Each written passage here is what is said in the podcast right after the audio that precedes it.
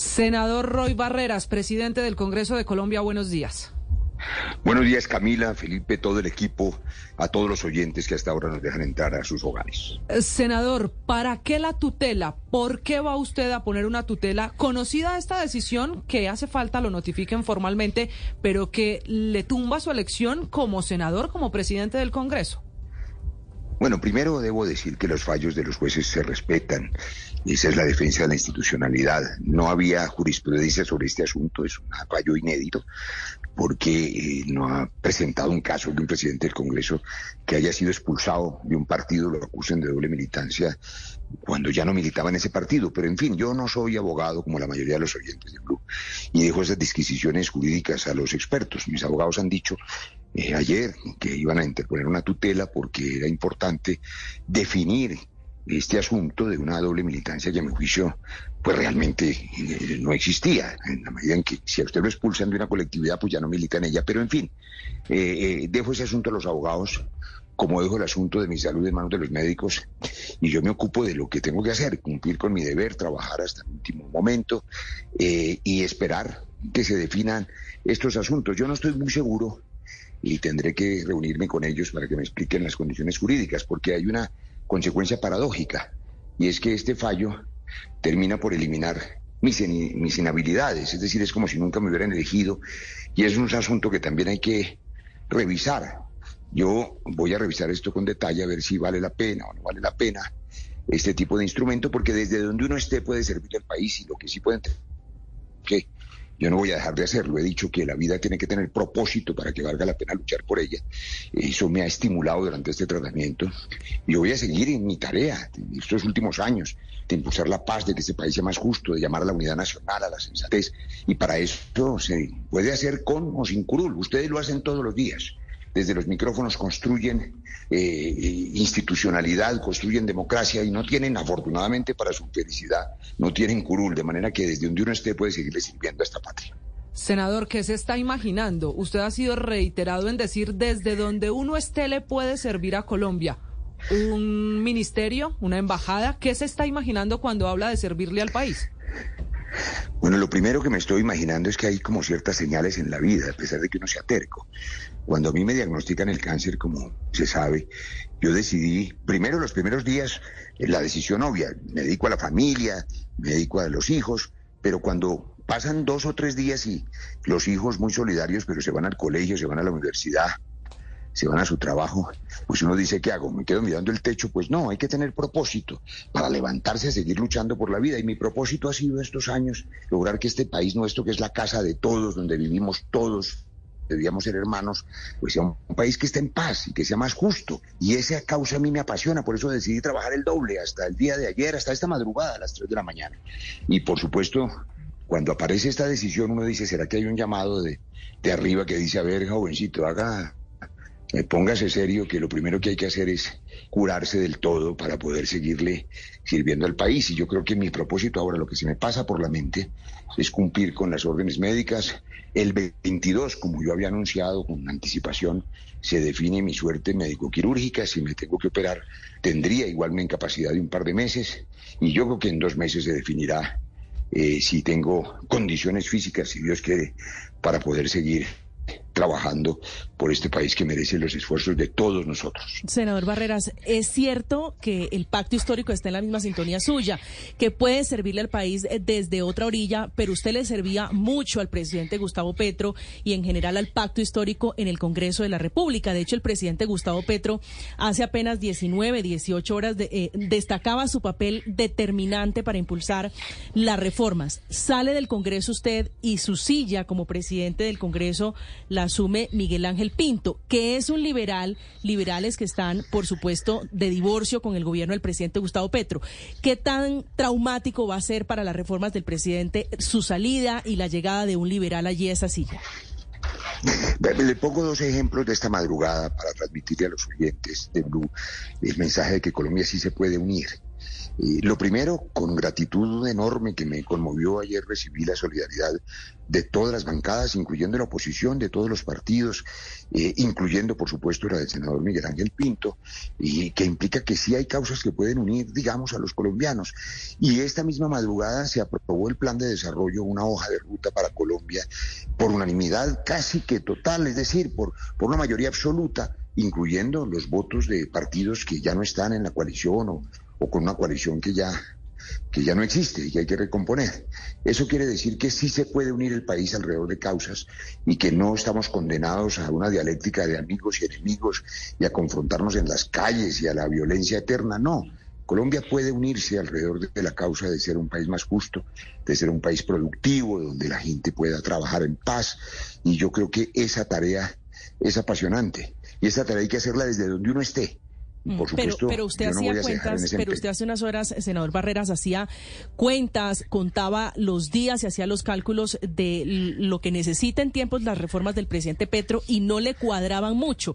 Su salida eh, es más tropiezo, torpeda mucho más el tránsito de las reformas y ahora con un liberal.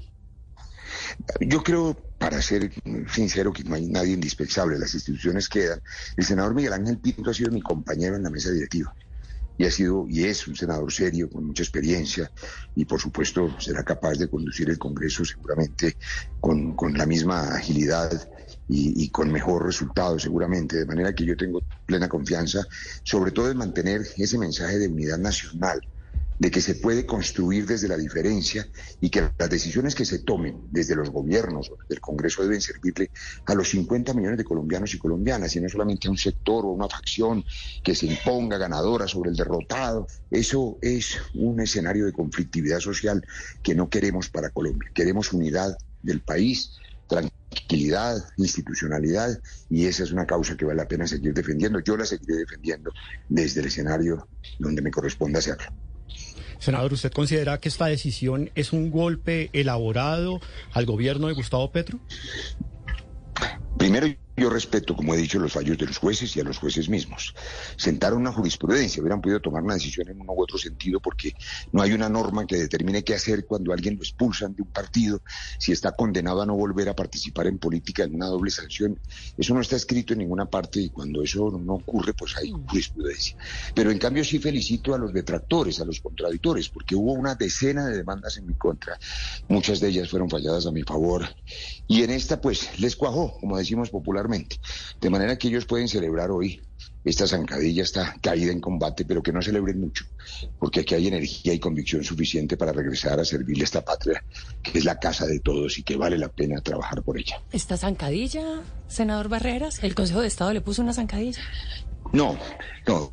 Yo respeto los fallos de los jueces, sentaron jurisprudencia. Los demandantes, es que el origen de la demanda, de las múltiples demandas, son ciudadanos preocupados ciudadanos supuestamente anónimos que por supuesto tenían la intención, la han tenido durante años, de sacarnos del ruedo para impedir que defendamos la paz, que defendamos las ideas que tenemos, que defendamos en este caso unos cambios y unas reformas necesarias, sensatas, viables, desde la tranquilidad institucional. Querían sacarnos en los extremos.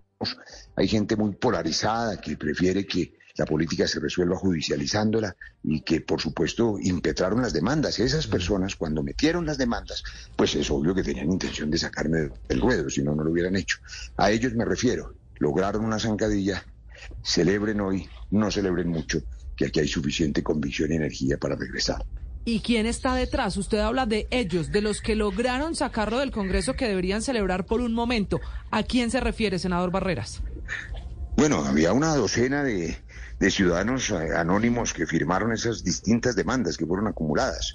No recuerdo el nombre de ninguno de ellos, pero tenga la certeza de que militaban en una causa política contraria, porque pues a uno no lo demandan con el objeto de sacarlo de, del juego político por cariño, sino porque les parece que uno está haciendo un estorbo para sus planes, seguramente en defensa de la guerra o de la violencia o de sus privilegios o porque no quieren el cambio o por lo que sea. Pero, por supuesto, ellos imponen esas demandas, buscaron un vacío jurídico que había que llenar y por eso mis abogados, yo no lo soy, han dicho que los jueces constitucionales a través de una tutela tendrán que resolver cuál es el precedente. Le pongo un ejemplo. Hoy, en medio de la disolución de la coalición y de las contradicciones incluso dentro de los partidos, podría ocurrir que expulsaran a alguien por ser disidente. Con este fallo implicaría que esa persona expulsada, que ya tiene un castigo por ser disidente, además tiene un segundo castigo, que es no poder volver a aspirar. Es decir, que hay una sanción casi de muerte política que no está contemplada en la Constitución. Los jueces constitucionales tendrán que definir si esa es la norma de aquí en adelante. Es decir, si un partido puede expulsar a una persona y quitarle el derecho a ejercer su, su derecho, valga la redundancia, a elegir y ser elegido, que lo definan los jueces constitucionales. Mientras tanto, yo me concentro, porque hay un llamado desde arriba que tengo que oír, llamado para quienes somos creyentes que dicen, a ver, señor, a pesar de que usted sea tan terco y trabaje sin detenerse un poco en su tratamiento, es hora de que se dedique a sanar del todo, porque se necesita estar sano para poder seguirle sirviendo al país. Los demandantes, senador Barreras, que no son anónimos, que están, que firmaron esas decisiones con las que se toma ahora, pues esa, la de fondo, su salida del Congreso, son Moisés David Anaya, Martín Emilio Cardona, Carlos Daza y Michelle Estefani Gómez Felipe, que dice el senador Roy Barreras, están de fondo con una intención política que era sacarlo del Congreso. Sí. Eh, senador Barreras, ¿No será, si sus condiciones de, sus, de salud se lo permiten, que más bien le están haciendo un favor y le están pavimentando el camino hacia la presidencia de la República? Pues gracias por sus generosas palabras, que como he dicho se suman a mí. A mí me conmovió mucho Felipe ayer, esta madrugada, las voces de solidaridad de todos los partidos, incluyendo las bancadas de oposición, que muestran que sí nos podemos unir, los colombianos, en la diferencia.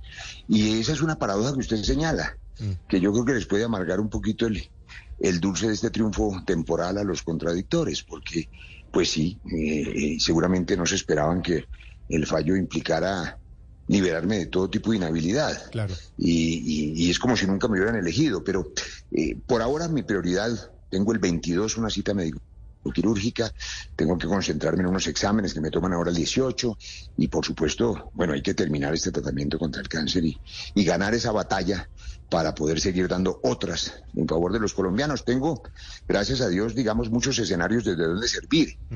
Decía yo ahora, ustedes en esos micrófonos todos los días construyen institucionalidad, los medios de comunicación son también una institución y construyen democracia y no necesitan para eso tener una curul. Desde donde uno esté puede trabajar por este país si eso a uno lo apasiona y si ese es el motivo para que valga la pena luchar por la vida, tener propósito en ella dos batallas de fondo, senador Roy Barreras. Una, la de salud. Quedamos atentos a esa cita que usted tiene que le ha contado al país. El 22 de este mes sabremos de esa cirugía. La otra, la tutela, la política, la que va a seguir librando después de esta decisión del Consejo de Estado que anula su decisión, su elección. Senador Roy Barreras, gracias. Feliz día para usted. Muchas gracias y feliz fin de semana para todos los oyentes.